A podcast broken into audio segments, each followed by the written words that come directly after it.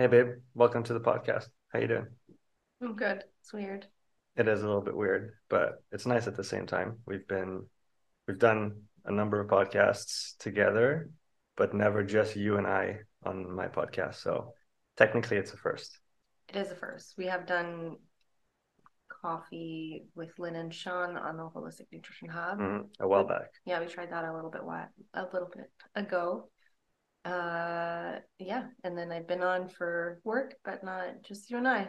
Exactly. So it's kind of nice to have you today and be able to take just a bit of time to, you know, talk on the podcast. I think it's we've been talking about it for a while, Mm, it's true. and we finally put it in in the agenda, and we're making it happen. So I feel like go. that's like everything we need to do though. Put it in the agenda and it'll happen. That's usually how it works. Yes. So for the audience uh, that doesn't necessarily know you yet, uh, can you tell us a little bit about you? Who are you and what do you do?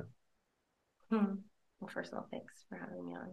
I feel like it's a big step for us It's good. together. I'm happy. I'm happy we're doing that. Yeah, me too. It's funny because everybody always says, you know, oh, it's perfect. You do the nutrition side and he does the fitness side. And I feel like we do have so many synergistic things, but then two very different approaches at the same time. So to kind of describe what I do, nutrition is really the the base of it or what it was even what it was and Mhm. now it's changed into something so much more than that so for me like the simplest way to say what i do is that i'm a holistic nutritionist by trade Mhm. but i'm going to do a shout out to loic here as he says you know like what job haven't you done Right. and i wear so many hats that for me it's really hard to describe what i do Well, try. Do your best. Well, it's funny too because when I get other people's feedback, you know, they say, "Oh, you do a lot of things," or "You have ADHD," or something like that. Like you're just all over the place. But I feel like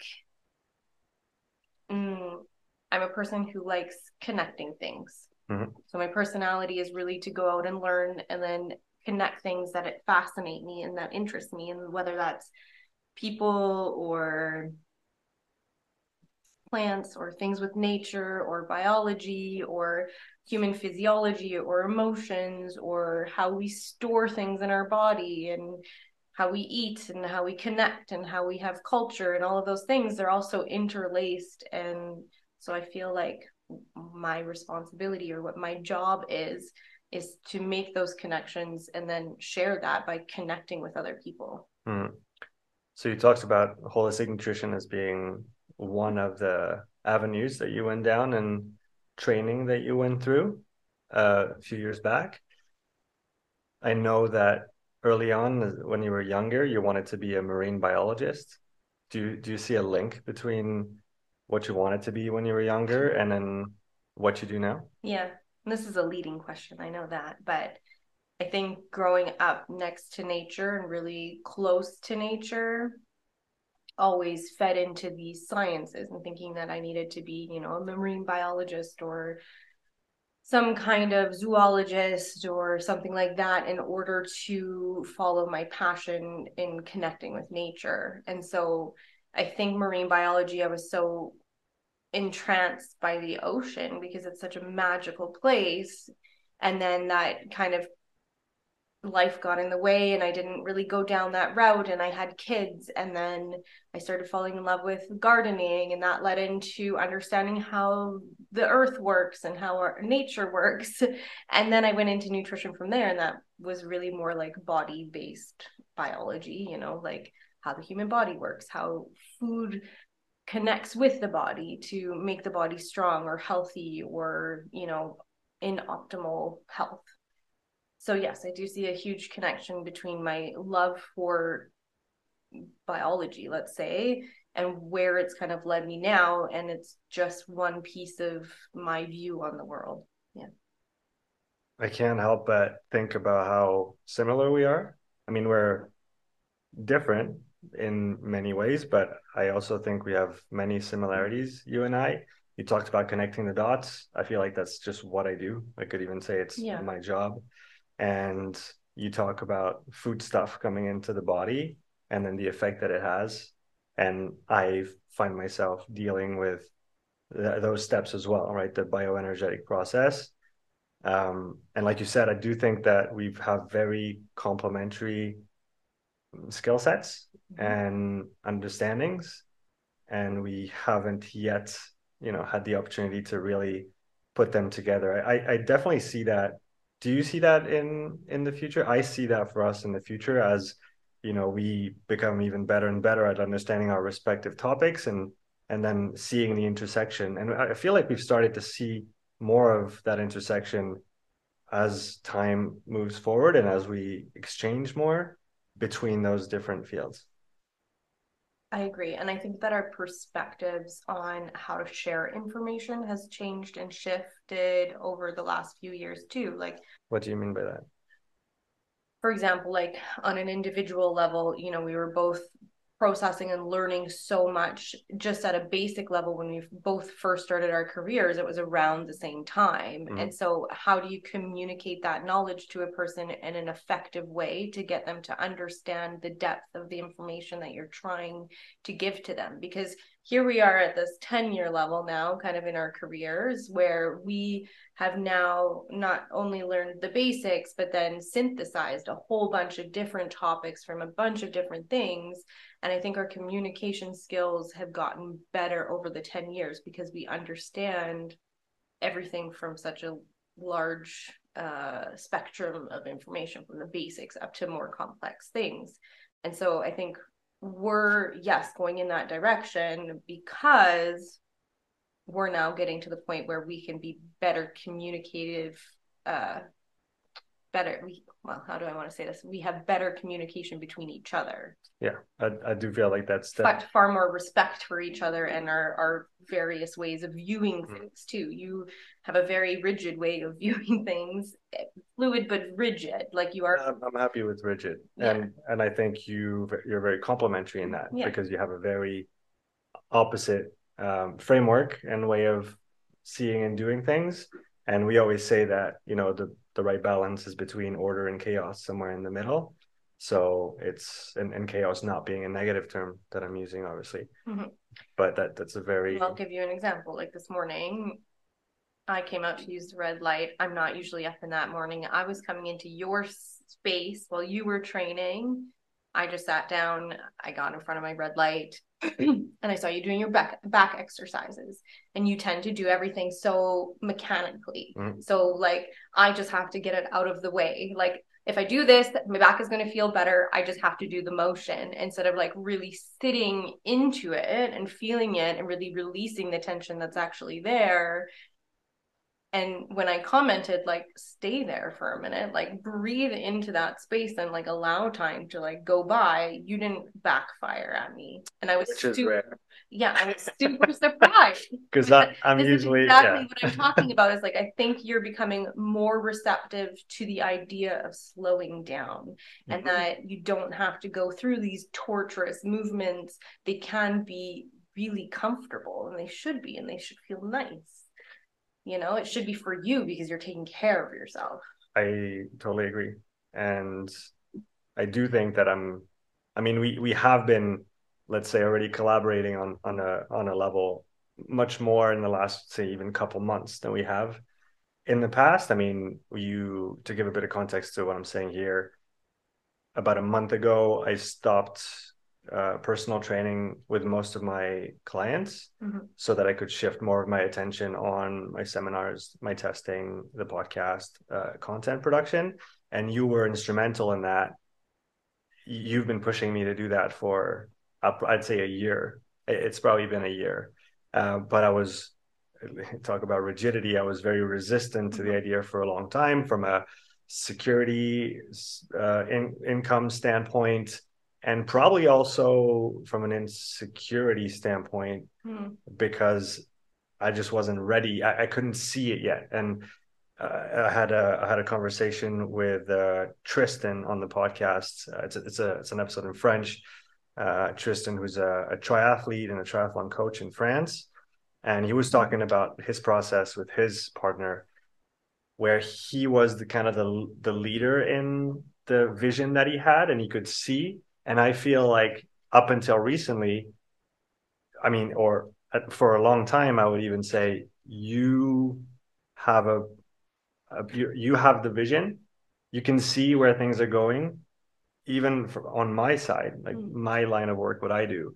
You've been pushing me to make that transition for many months now, but it took me two months of overworking in September, October, and then crashing significantly in November to realize that I needed that shift. Mm-hmm. But I wasn't ready before that, even though you had been telling me for a long time. Okay, well, I have a question first of all. Why do you think that was? Was it just because you hadn't pushed yourself to the point of feeling it truly wholeheartedly in your body? Or was it like, like, where is the rigidity from? Probably insecurity about my abilities to actually do it.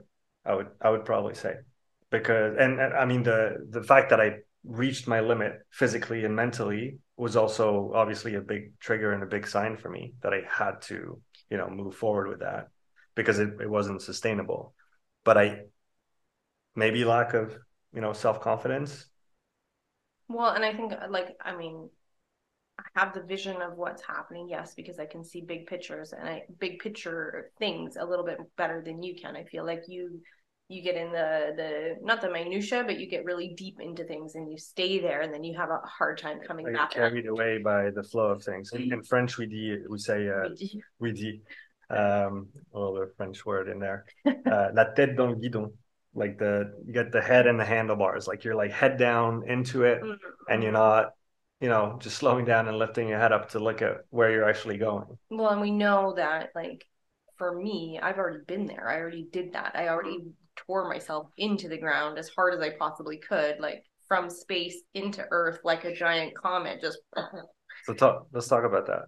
Let's talk about uh, your professional your professional journey, and you can maybe quickly cite all the jobs that you've actually done uh, from you know the time you were a teenager until now and then let's talk a little bit about the the more difficult times that you went through uh, from that overwork perspective. Mm. Well, how deep do you want me to go? Like it's long. It's not a long story, but it's a long story. I mean, that's why I said just list out all the jobs, so you, it doesn't take half an hour, and then we can go deeper into the other stuff. Well, I think it's important to say, like, I've been living on my own since I was 15, mm-hmm. right? So, like, survival was a necessity, and so we can dig into like the the science behind what happened after. But like, you're in survival mode at that at that age you know you're going to school you're working full time so there was you know working in a chinese restaurant working at mcdonald's working uh, in hotels cleaning rooms. I managed a house cleaning company at 18 i had like seven people underneath me at 18 um, cleaning houses. You know i had a kid by that age you know not 18 19 um, and so it was like the bouncing back and forth between that and then you know went back to mcdonald's. I nannied. I cleaned houses. Then we met shortly after that. And i think i had just switched to we had choices? Yeah i was working at thank you i forgot about that job. Anyways one of the more like it was a health food store where i was working as an administrative assistant and in the advertising kind of more like the techie database. I worked for, you know, an outdoor store doing data entry. Um, we ran a daycare. I did a like administrative like certificate in there. I had another baby in there.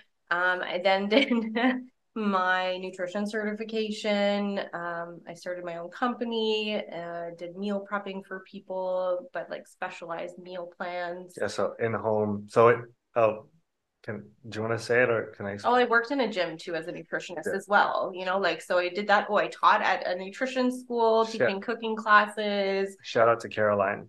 Well, yeah, Caroline in Vancouver. She, she yeah. definitely gave me my first in. I would say she's good people. Worked in the administrative office mm. uh, as the financial coordinator for one of the top nutrition schools. I taught eco nutrition there.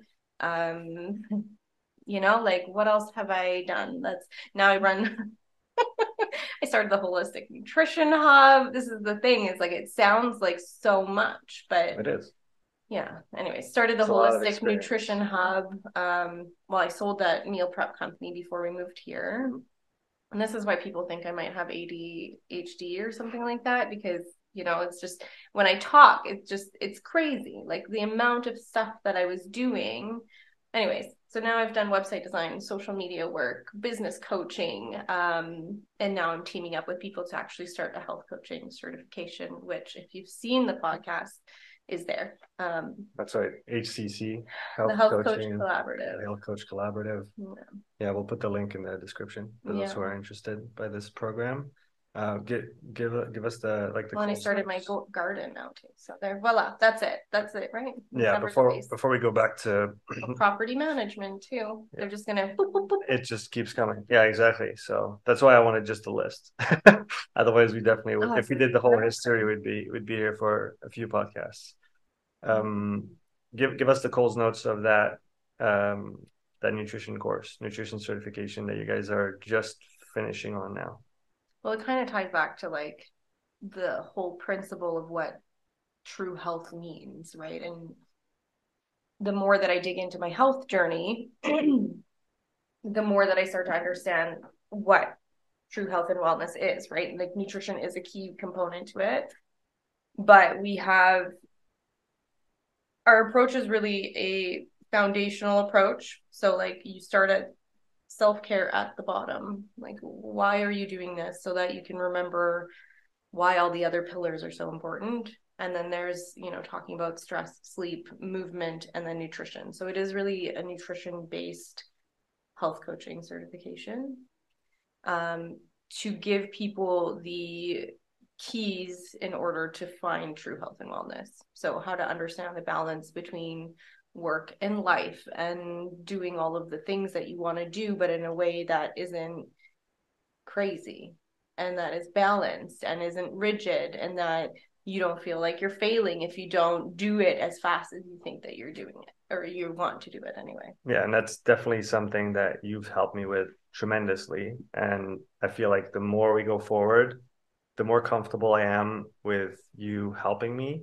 and the more you help me, and then the more beneficial it gets. And it's kind of an exponential trend where Well, I think it's because you've seen Yeah. like all the changes that I've been working integrating into my life because of having, you know, burnout and these symptoms of autoimmune issues and all of these things is like I had to. Like just like you said your body at the end of uh, last year was done. You were finished. You couldn't do it anymore. And so it got to a point where you had to rebalance everything Mhm. and shift with what was coming up in your life. And if we don't do that, then we just carry all these things with us continuously and we burn out. And when you, well, when you leave it, you end up in a depleted state. And we're already so depleted Mhm.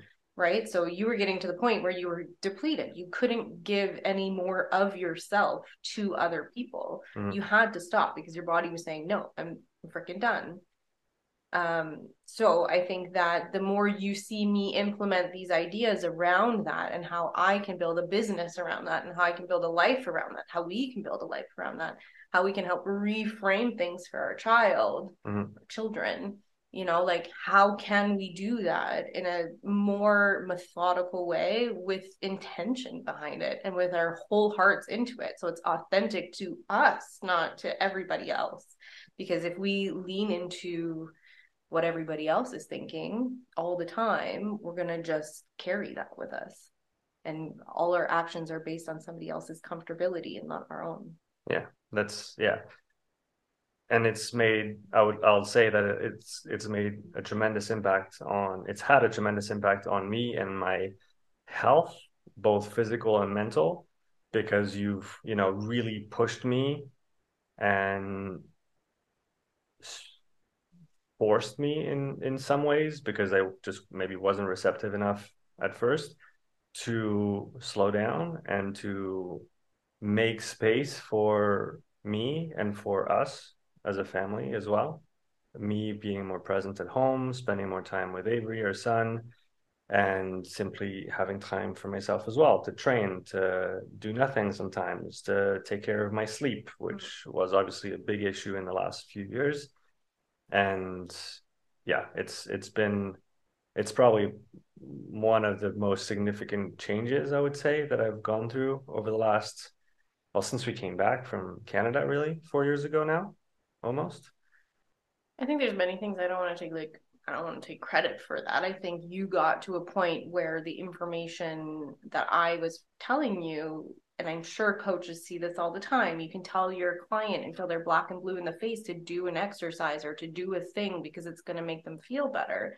Zone two, do more zone two, guys, because it's going to make you feel better. Like, I hate to say it, but Sean's freaking right. Like, it does. Asshole. Like, uh we we can do that but the the the reality is, is it's not until we're at the pivotal moment that we're ready to change that somebody is willing to hear you mm-hmm. and i think the pandemic played a role in that mm-hmm.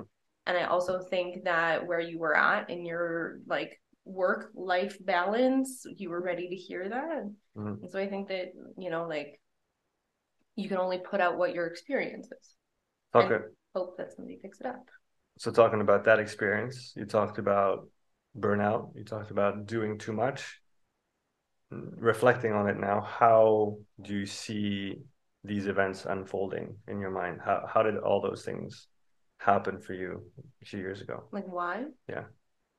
Mm, i didn't listen to the signals that i was being given by my own body you know like what the signals? Oh pain fatigue feeling tight feeling stuck, feeling upset, feeling like there was too much going on and I couldn't get a handle on things. Uh, depression. So, you know, the first diagnosis that we we got from the doctor was fibromyalgia because it's like a bucket. It's a bucket of symptoms that they have no clue what causes it. but I think it's, you know, a lot of emotional pain, a lot of fatigue, a lot of stuff that's just you're holding on to and you don't have time to actually process it and to move it and to talk about it and to get rid of it because you're too busy doing everything else. And that's a very common like 9 to 5 rat race kind of mentality that i think most of us are stuck in and could be seen as potentially precursors to other more complex long-term health issues and it, it, was a difficult time I mean, we met. I came to Canada. I couldn't legally work yet. Car sales. Yeah, I worked in car sales. You worked in car sales. It's another one, which isn't the most restful work environment no, either. No. And but it taught me a lot about sales. It taught me course, a lot about yeah, what yeah. I'm doing now. And so like yes, it was crazy. Like what we went through was crazy, but it's taught me so much. Mm. And it's, you know, you can see it as being like all these really hard things were just things that were kind of teaching me something along the way so that I could then do something with those like learned points later on. I want to quote uh, Niels van der Pol, going back to what you said before. We have to learn to hear our body when it whispers to us so we don't have to hear it scream. Oh my god, I was fully screaming. Like like it was already screaming. It was screaming. Like and that's the, and the thing is is like I'm so stubborn because of my childhood, because of my history, because of all the trauma that I've been through, not just those things, like there's a lot of trauma back there. I didn't know how to listen to it because it was more like survive, like shove all those things deep down inside of you. You don't have time to deal with them now because you you're too busy surviving. And so for we could even argue, you know, 15 years of chaos and survival mode where mm-hmm. your nervous system is just fully in overdrive all the time and it doesn't know how to switch between the two like going back to a de-stress state to a stress state. And so when you add more and more stress you know working two working out two to three days a week lifting heavy in the gym plus working a 60 hour week plus being the mom of three kids plus having you working 60 hours a week and then my body just being like whoa like you just had three babies you just had a baby and you didn't sleep for a year yeah so let's talk about that a bit because that's a situation that i mean we have multiple friends now who are parents mm-hmm. and who are also going through rough times mm-hmm. regarding sleep mm-hmm. I, I today i make I definitely make sleep a priority for myself. Absolutely. And I will actually cancel. You cranky if you don't um, sleep. and I've and I've realized I've realized the last four years completely neglect, neglecting my sleep and instead just trying to work more, or trying to do more stuff, that it just doesn't work like that. And sleep has to be number one. Um, we went through that. Well, it's not number one. It has to be the pillar of many of the things that you do in your life. And but I if but if that isn't there, yeah, all of the things that mm-hmm. we need to be prioritizing because if you run your body into the ground, you don't have a body mm-hmm. anymore. Mm-hmm. Yep. Yeah, it's it's. I mean, if you can't take care of yourself, then how can you take care of others? So we we had a child, we had Avery, and he had colic when he was young. Uh, that lasted for, I guess, a year and a half. Yeah. So, and I was working, I was painting houses at that time. So I was out of the house early and I was training for weightlifting. And I was insistent on having my four training sessions per week, every single week. Man, has that changed? well, now it's more, but I've made time for it. Uh, well, whereas before it probably should have been less, and I should have been home a lot more, reflecting on it. Well, and we've talked about that, and it's not like you've like I don't expect an apology, but at the same time, you know, there was definitely times like speaking out to the parents who are in this situation mm-hmm. because not enough people talk about it. It's mm-hmm. like how do you find that balance between supporting the mom who literally just gave i think it's like eight i think it's five to eight percent of the mom's brain is depleted to go towards growing the human mm-hmm. and that doesn't include all of the other vitamins and minerals that it takes to grow that mm-hmm. human yeah. plus then breastfeed that breastfeed and grow that human outside of the body and mm-hmm. so there's you know arguments saying that it takes five years to come back from that nutritional depletion that you're in. I guess that would be five years where you can ideally rest and you have people around you to support, support you, you, which was not the case. Yeah. Because you were at home with the mm-hmm. kid and I was at work or I was at the gym and then I would come home and well let's be real here we yeah. went to the we were here visiting when Avery was three months old and it was here in Switzerland at the restaurant just up the road where we decided that you would then start personal training mm-hmm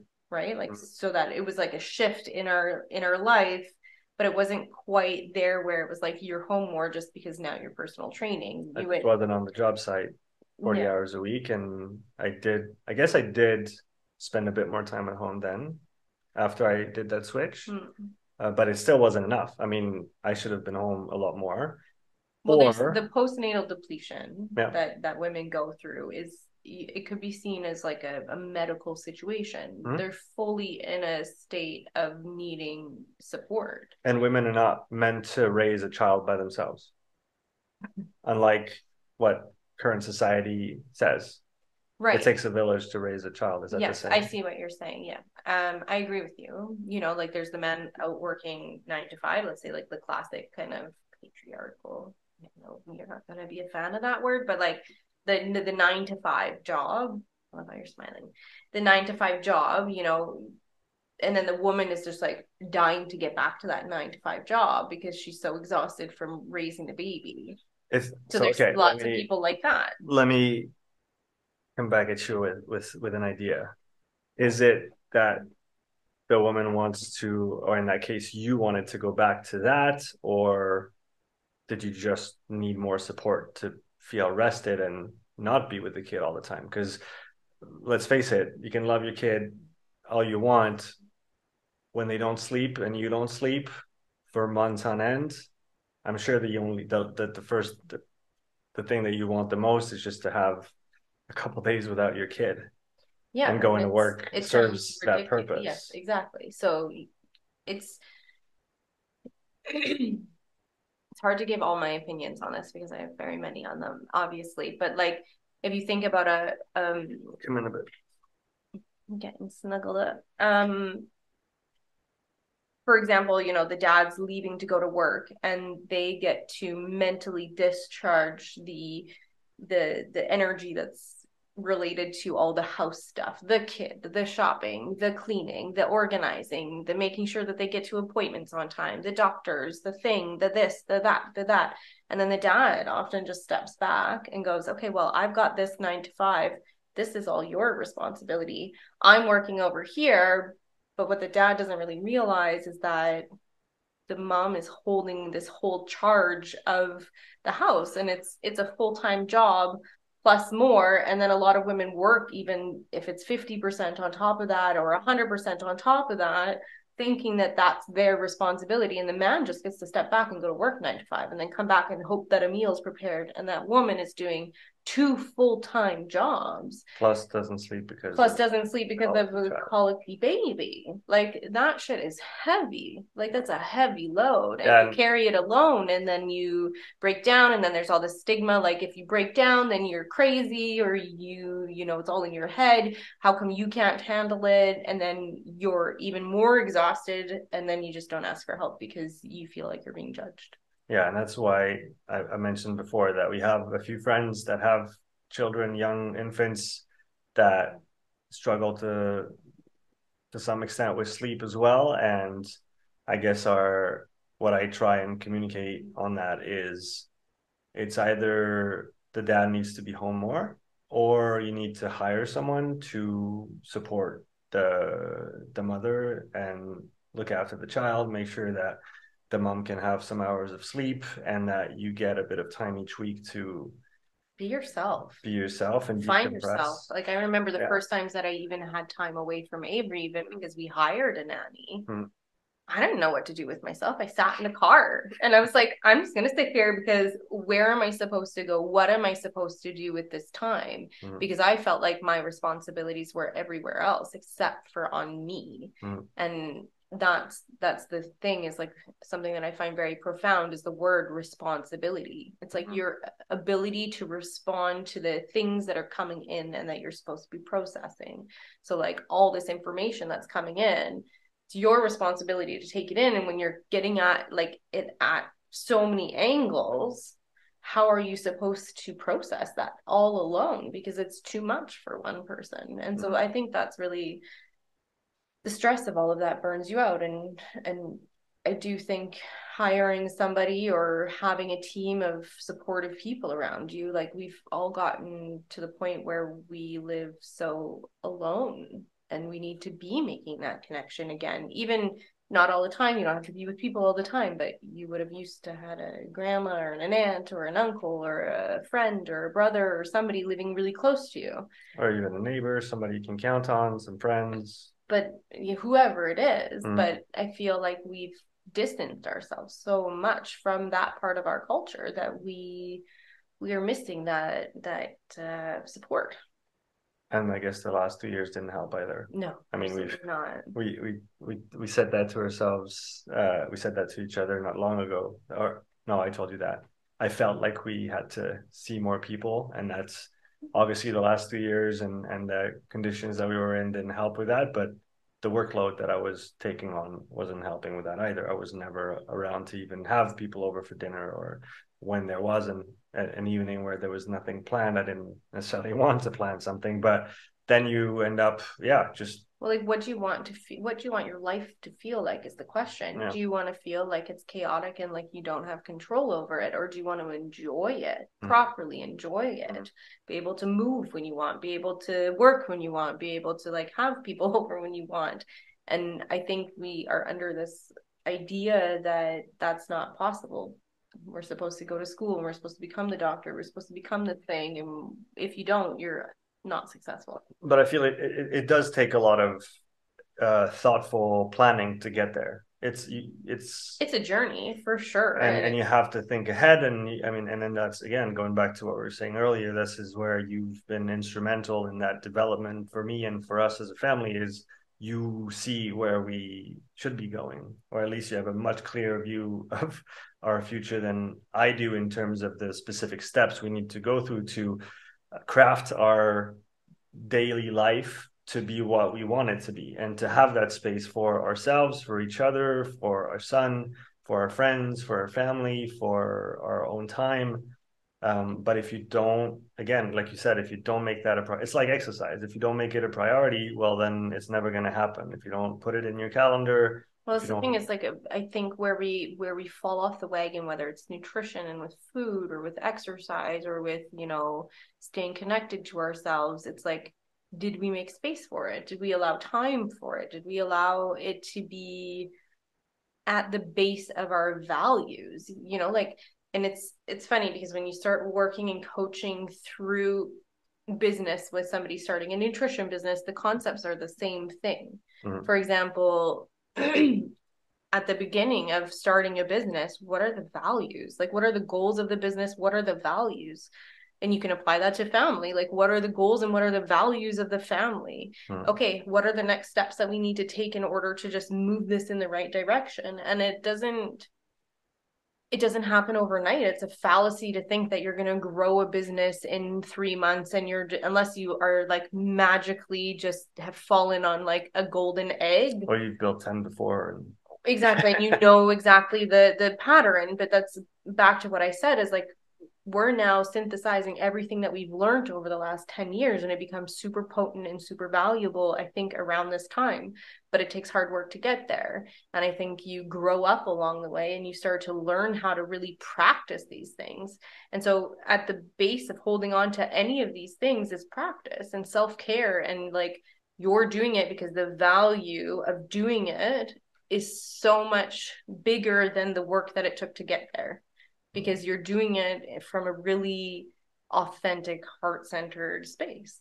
So how did you start down that journey of self-care for yourself after being burnt out being really impacted uh, from a health standpoint by sleep deprivation and stress for all those months?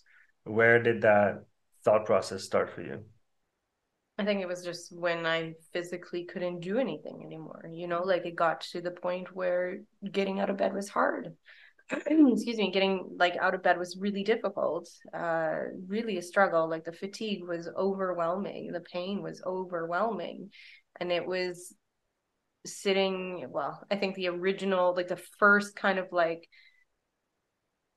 yoga really i think solidified a lot for me and it was something you know we learned in our holistic nutrition program and it really resonated like the, the concept of it really resonated with me then but i didn't know how to put it into practice. I don't think i was at that boiling point just like you were not at that boiling point to listen to me mm. before.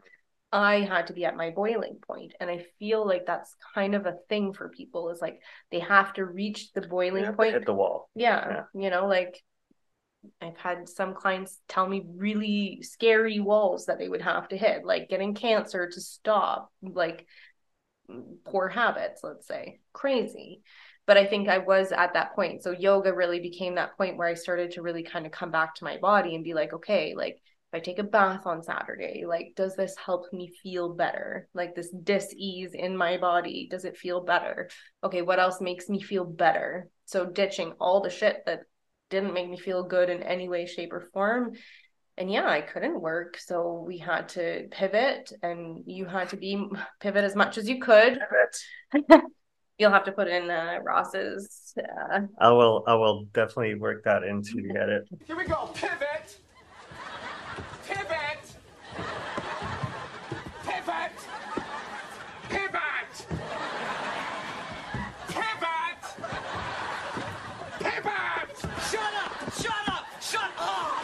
It's definitely a like it's a good one. Sean works in memes. This is the perfect moment for this thing. Um but I think it's yeah, I don't know. I guess it was just hitting that wall and finding different practices like breathing and breath work and like learning to like create space in my life outwardly and create space in my body. So being able to breathe into the body, breathe like stretch into the body using breath and that sounds kind of like out there, but it was really creating space, like loosening things up, getting moving, getting things out, you know? So there's and I guess focusing focusing inwards rather than out. outward. Yeah, focusing on what was in here. So dealing with a lot of the trauma that I held on to, dealing with a lot of um, the emotional side of things. And there's, you know, if you dig into the Eastern kind of medicine sphere, you know energy is trapped in the body and that's what causes pain and it's emotions. Like because you have all these emotions but you never express them they stay in the body. So until you move them out for example when you're sad you cry if you hold that in that's stuck in there you got to get it out. So you're going to have an experience probably in yoga or in breathing where you process something and you are crying uncontrollably. You have maybe no idea why, but we feel so much better after. Mm. Maybe you know why, you know, maybe something moves and you know exactly why it is. But I do have a very honest opinion about those things is like my experience is like a lot of my stuff was stuck. And the more that I work it through, the more it gets um, easier to continue to practice because things start feeling lighter, they start feeling better. I, what comes to mind is this working in versus working out. And if you're always working out and you're never taking time to, you know, put shit back in, at some point the imbalance is too big and it doesn't work. I fully agree with that. Yeah. I, I would say it's like uh, I had a really interesting conversation with Kevin on the podcast, the Hub podcast, right? Check out the Holistic Nutrition Hub podcast. We'll put the link in the description.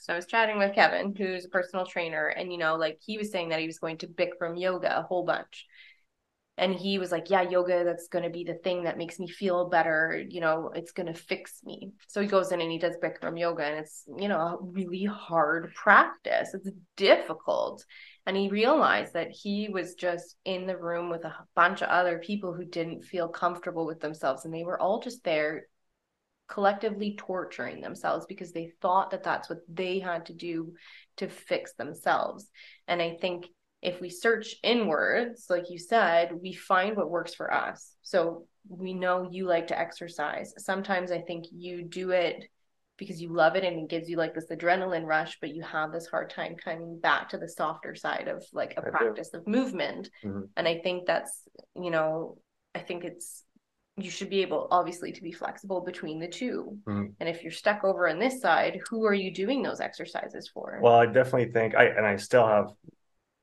leaps and bounds to make in that realm. Mm. Uh, but I do feel like for the last, I guess, year and a half, thinking about around and practicing more of the low intensity stuff, which I'd never really done before. Do you think that that's because I've been doing a lot of low intensity stuff and I'm bringing you kind of back to my side of it? I don't remember where and how it started. It's I honestly don't know where this whole journey for me started investigating that, but I could I can tell with a hundred percent certainty that I never I never did that much easy stuff in the past. I guess no, that's not true. I did go for easy runs quite frequently when I played rugby when I was younger. We'd go with Brian, my brother, we'd go for a run, grab the ball and just pass and just, you know, just But you were playing we were playing and and, that and we were just jogging around and it wasn't competitive and then i went into the crossfit the weightlifting the rowing and i did a year of indoor rowing where i never did anything easy. I, I th- there wasn't a there probably wasn't a session where i finished and i wasn't like close to my limit. And hmm. somehow i didn't break myself at that point but it did come shortly after when we came back to switzerland. And on top of that stress i added you know a full-time job and then not sleeping because i was working all over the place between um, the work downtown and then working with the rugby club and then training clients and then uh, a fairly stressful situation overall of us coming back to switzerland um, so I, you know, I'm I'm somewhere in the middle. No, I haven't fully embraced yet the slowing down aspect. Although in my exercise practice, I definitely have now integrated a lot of the lower intensity stuff, and it's now it's it's the major part of all the minutes that I actually use in exercise. But like you said, it there's got to be a, a balance between the between the two, and especially when stress uh, is high, whether it's which stress. is most of us. That's the thing. Is like That's, most yeah. of us, if we're talking to coaches, you know, like mm-hmm. most of the people you're dealing with have a level of stress that is unnatural to the body. You have, you know, stress coming in from like work, from life, from whatever. If they have kids, social media, like we are constantly bombarded with stress, and it's not until you tap out of that kind of mentality that you go, whoa, whoa, that's intense. That's a lot. That's impossible to maintain. Mm-hmm. Our biology, in my opinion, is just like not capable of running at that level always. No, it, if if we, I guess we could go back to, and it's probably wrong, but it serves its purpose. The whole like we're meant to be roaming, walking around, picking berries, and then hanging out as a tribe, and then once in a while you have to chase something or chase away from someone. Well, this uh, is, but this is yeah. it's very it's a very to go back to endurance terminology, it's a very polarized way of living where the vast majority of the time is spent doing easy stuff in low stressful situations. The difference today being that we do nothing in very stressful situation most of the time and then we add more stress with intense training and then somehow that doesn't work right. Well and i think it's the type of energy that we're getting in and that's that's kind of back to doing the inward thing like what are you taking in to give back to your system? Even the sun right? And that's something that you you were great about all of last year is every morning getting out in the sun and getting that exposure in the morning and getting those minutes in the sun to the point where you could get into the hot sun in the summer and not burn because you built up your tolerance to it over time, just like we do with training and anything else, right? If mm-hmm. you do mm-hmm. more low intensity training, you're going to tolerate more high intensity training. Well, by exposing yourself to the sun every morning for two or three months, then you can go into the hot sun and you don't burn because your body is ready for it. But we're so we're we're locked indoors in stressful situations. We're not active. We're isolated socially. Well, think of the information that is coming in outside. Mm-hmm outside. I sounded very, very Canadian there. Um, I don't think that would have been as like prevalent if we weren't watching How I Met Your Mother. That's right. But, Thank you, Robin. Yeah. um, I think it's also like like I said, the energy that's coming in that you're intaking in an outdoor environment closer to nature. It's very subtle. It's very calm. It's very rewarding. It's very warm. It's very like in the sun, especially or in the garden, the input that you're getting, your body is meant to actually intake. Mm-hmm. What we're intaking now, any kind of stressor is not what we're used to. So back to this whole like foraging kind of walking, you know, the more we talk about zone 2 or zone 1 or zone 0, it's like walking and cycling maybe like a little bit faster. That is what we would have been doing well, people say ancestral in nutrition, but I brought up what a few months ago that if we even just look back 100 150 years ago our ancestors would have been out hunting. They would have been out unless they lived in london or something. But my like american people let's say would have been out hunting and they would have been out you know creating a homestead.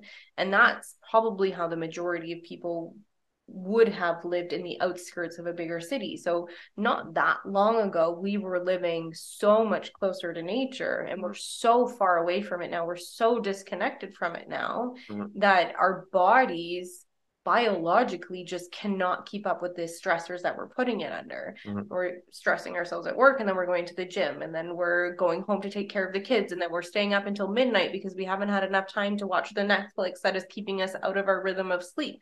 And then the circle just continues and we're really just messing ourselves up. Mm-hmm. Um, and i think the closer that we get to nature the the more things balance back the other way and we find a rhythm that works for us and we groove with that instead of getting messed up. So let's talk about the garden. We have a close friend julien who allowed us to start a, a little project on on his property. So julien thank you if you listen to that podcast why did you want to start that garden project? Hmm. I think at the core, it's really for me.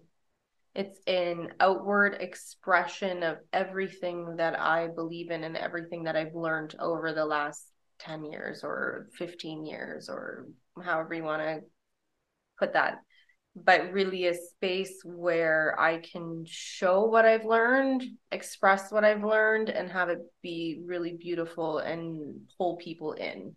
I want it to be a space where people can feel that energy and that connection back to nature.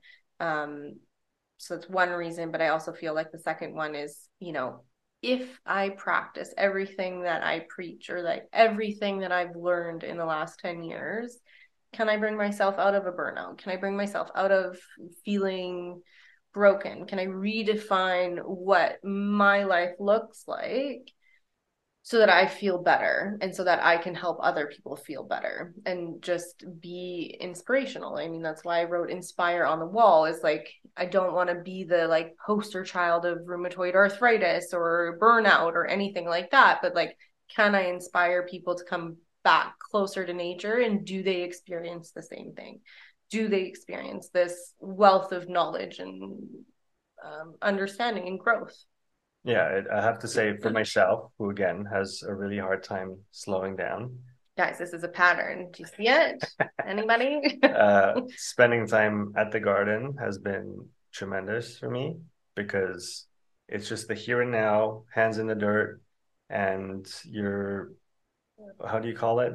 Gardening is the slowest art form. Is that gardening is the slowest art form? And it's it's, it's really true because it it takes you know two to six months to even see anything if not more come like... out of your work and and yeah and even more in the sense that we started the garden october 2021 i believe and now it's almost a year and a half later and i feel like we're just getting started it's just a baby like yeah. the, the trees aren't even going to produce fruit for another two to three years yeah. and the way that those are going to grow and change and shift and i think the more seasonally that we live we can really tap into the different ways that we can connect back to it, right? Like winter is for slowing down, spring is for regeneration and growth, and then summer is really for like being like uh, just being there and really mm-hmm. soaking it all in and then fall's kind of this closing period and so when you start to be in that rhythm you start to realize like how beautiful it is and there's so many mechanisms at play here. I think you know it's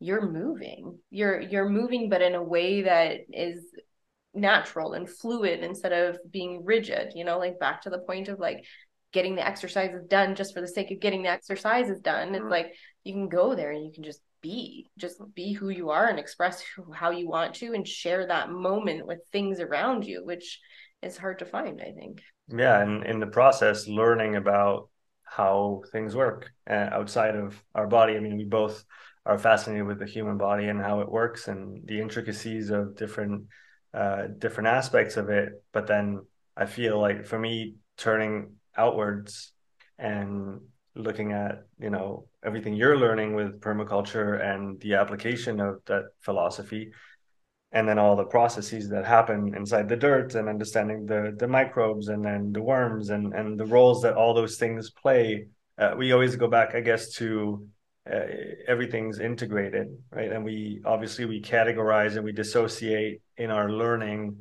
and a lot of how we think. In part i think because we have very small brains and the infinite complexity of the universe doesn't allow us to grasp it properly but then going to the garden and seeing all those things connecting it's I always the meme of the guy with the like the strings on the oh. wall saying everything's connected. I feel like that guy when I'm trying to explain what I do for work. I'm like, this is it. Here it is. All of these things. I'll have to put that meme in, in as well. Um, but that's it's great to to see it outside and and and I think that's probably one of my favorite discoveries of the last year and a half is this whole permaculture process because of how beautiful it is and how it works and how under how completely underappreciated it is and ignored most of the life time. is magic it's mm. honestly magic and it's i think taking that macro view of things and putting it into the micro and realizing how much we're connected to everything mm-hmm. and how we're connected to everything you know like the health of the soil directly impacts the health of our food and the nutritiousness of our food and then how well we're functioning and we have to be the ones cultivating that. Like it's a it's a give and take between earth to sustain us and us to sustain it. And if we're not in collaboration with it somebody's going to die. It's going to be the soil which it is dying in most cases depending on which type of you know farming method you're using to us dying and becoming sick and chronically ill. And I think there's an imbalance between those two things. Um, I was visiting with Natalie today, and she said, you know, as what is the saying in English? As above, uh, what is above is what? Uh, It's yeah, like I see what is above is the same below, essentially. And so if you're looking under you know the grass or under the soil or into the soil you see that there's this whole interconnectedness between it you know and if you aren't paying attention to that and you're not there or somebody's not there cultivating that we're missing a huge part of what is natural to us i think Can you explain permaculture for those who don't understand or know the the concept? a lot of people say it's permanent culture. So you're not just looking at food, you're not just looking at farming, you're looking at a sustainable way of creating a permanent culture of connectivity between land, people, and all its moving parts. So you're looking at seasons, you're looking at how things naturally move on the earth, and you're working with those things to your advantage because when you work together with nature, the the magic and the power of it is so much greater than if you try and force things. Um, it's it's evolved. It's done things for thousands of years, and we're trying to constantly break that. So if you can work with it, it's going to be that much more powerful. I just had a thought, a parallel between, I guess, permaculture and how it should be done and marketing. So it's a little bit abstract, but hear me out and let me know what you think. I'm with you. In marketing, if all you do is take all the time, well, you're not going to be able to function for very long. You got to give to then be able to take.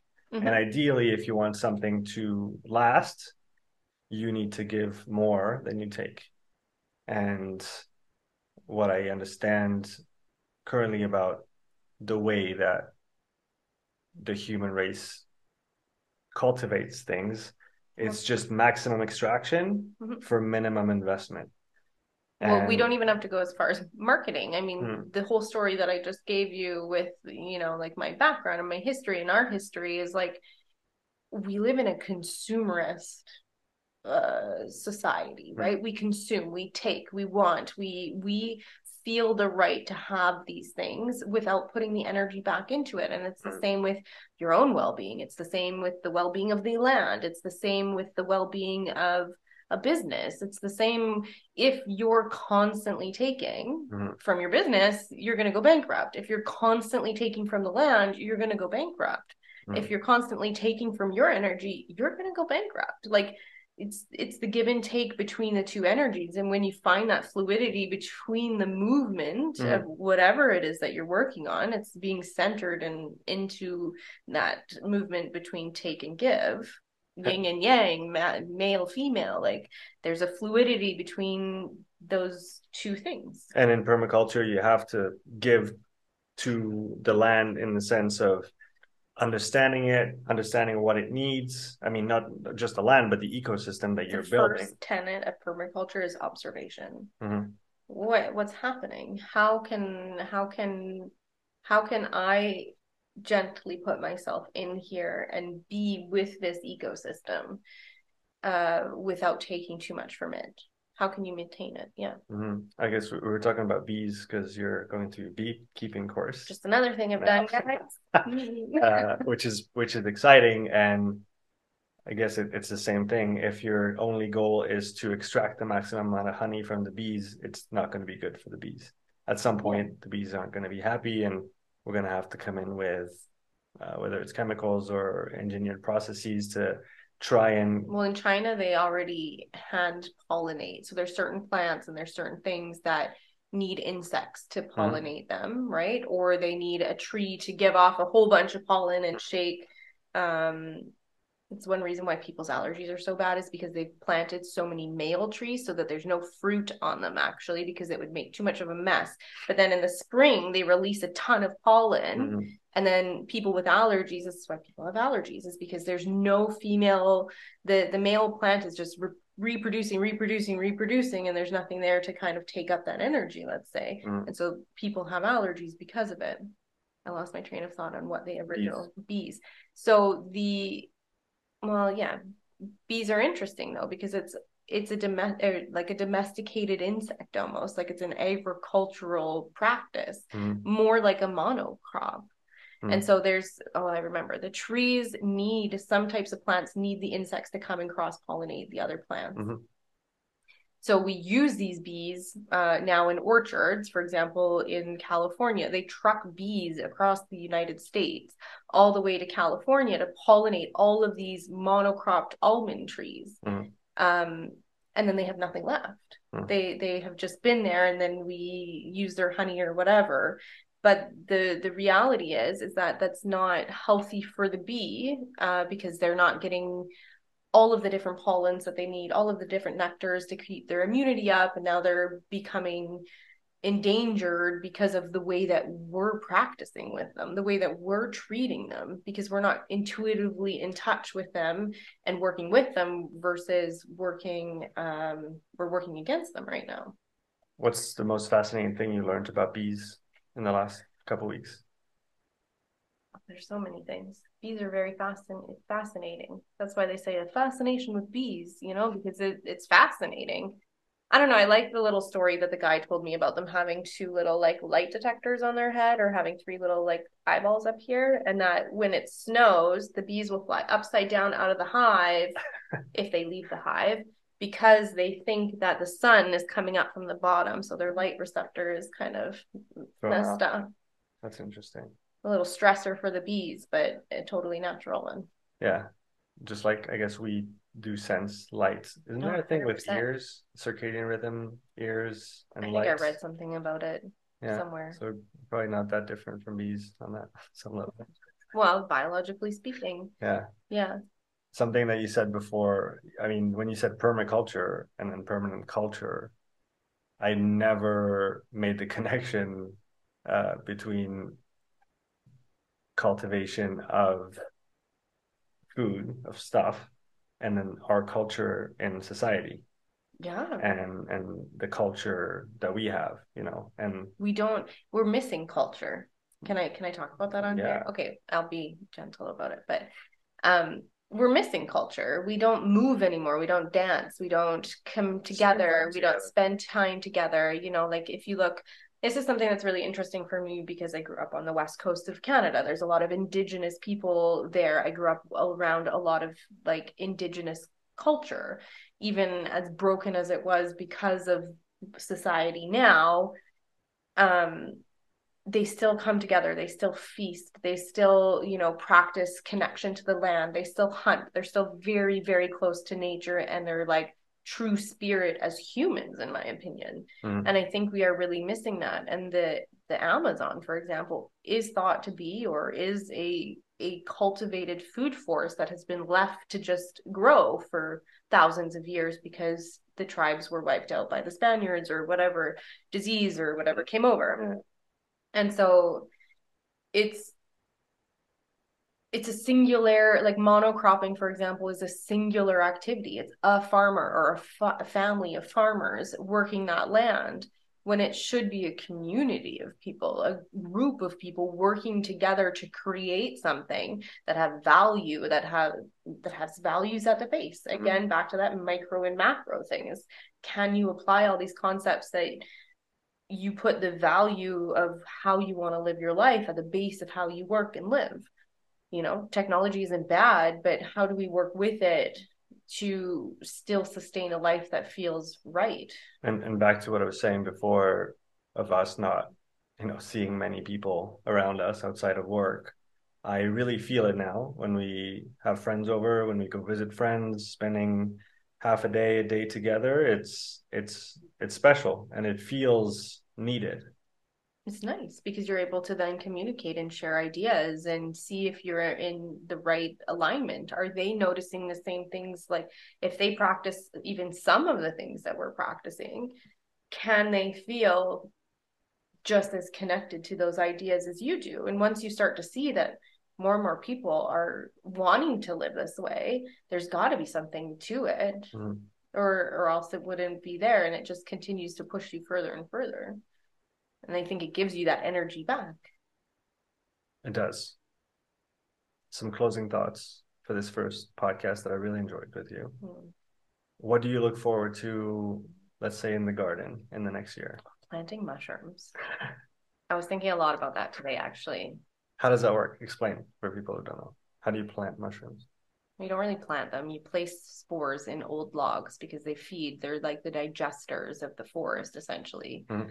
So, yes, we can call it a garden, but really we're creating a food forest, I would say, or a cultivated piece of land that's at its full potential based on how nature Wants to wants it to do things. Mhm. Um, so yeah, you take the spores of the mushrooms, you find a typical type of log that it likes to grow on. You drill them in, you plug the spores in, kind of taking those like IKEA plugs, you know, the little wooden Right, yeah. ones. Um, plugging them into the wood, and then it takes about a year or two for them to kind of sprout up, Mm. and away they go. Um, but mushrooms are a very fascinating thing, and I'm really looking forward to adding them.